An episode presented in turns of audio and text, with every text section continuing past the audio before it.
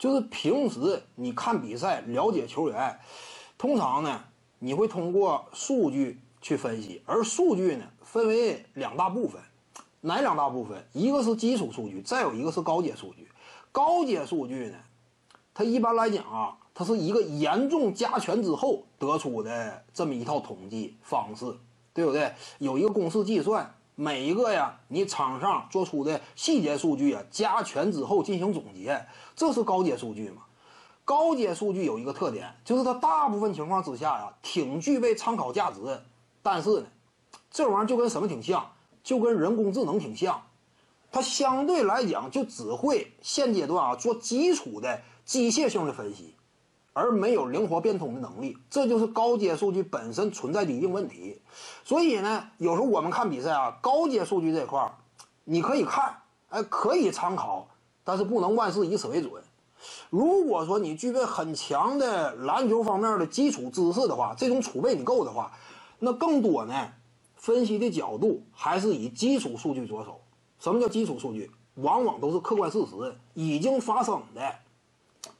比如说三分命中率啊，两分命中率啊，每一个区域每一个角度的两三分球的命中率啊，我是借助掩护之后出手能达到多高的效率，空位接球投射能是什么样的表现？这些数据呢，它是相对客观的，实打实的就这些东西。再包括什么？往前进一步。有效命中率和这个真实命中率，这个基本上也可以归类为基础数据。就逻辑角度，因为它不是严重加权之后的数据，基础数据相对来说比较客观。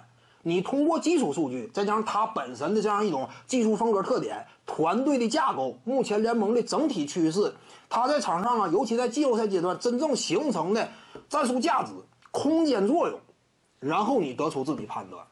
有时候就是这样，你参考一个球员啊，就以我的角度去思考问题的话，我更多是从基础数据着手，高阶数据是一个，呃，让我看一看，就是这东西呢，给你一定的这个啊参考借鉴，但是通常是以基础数据着手出发。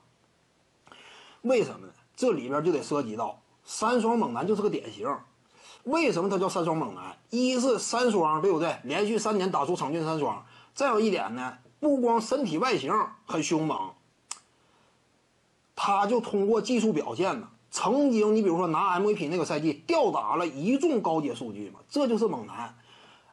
而猛男呢，我们看他啊，高阶数据这块儿，那可以说差不多巅峰期那会儿，快要接近历史第一人左右这个级别了。但实质上，哪怕是 MVP 赛季，我们都能够清晰看到。你仅从高阶数据角度理解，季后赛简直猛男猛男无人能挡。但为什么他打比赛真实展现这块就容易被阻挡呢？就因为猛男呐，他的基础数据构成这块有明显硬伤。你从基础数据理解，从他的技术特点以及目前联盟的风气与趋势，打到季后赛，这种技术硬伤到底会受到什么程度的制约，你就一目了然了。就是你如果说啊。是以基础数据的角度去衡量猛男，你会清楚季后赛他走不远。但是以高阶数据判断呢，他就无解。这当中就存在了这样一种硬伤。所以呢，你平时看数据，你得注意这点。高阶数据值得参考，但是你不能完全以此为准。这玩意儿没说相对机械，而且相对主观。当中加权多少相对主观，你不能完全以此为准。它是一个借鉴。但是没说嘛，你真说基础的对于篮球啊，对于当下整体风气啊、战术的影响啊，各个方面，你有一个基础的知识储备的话，从基础数据入手，更能够清晰客观的了解球员，尤其在季后赛他到底能打出什么样的表现，这个你能得出一个相对清晰的结论，更加符合现实的结论。有时候高阶数据做不到吗？但是高阶数据也值得参考，因为这个是呃普遍意义上。这个比较被认可的一种统计方式。徐静宇的八堂表达课在喜马拉雅平台已经同步上线了，在专辑页面下您就可以找到它了。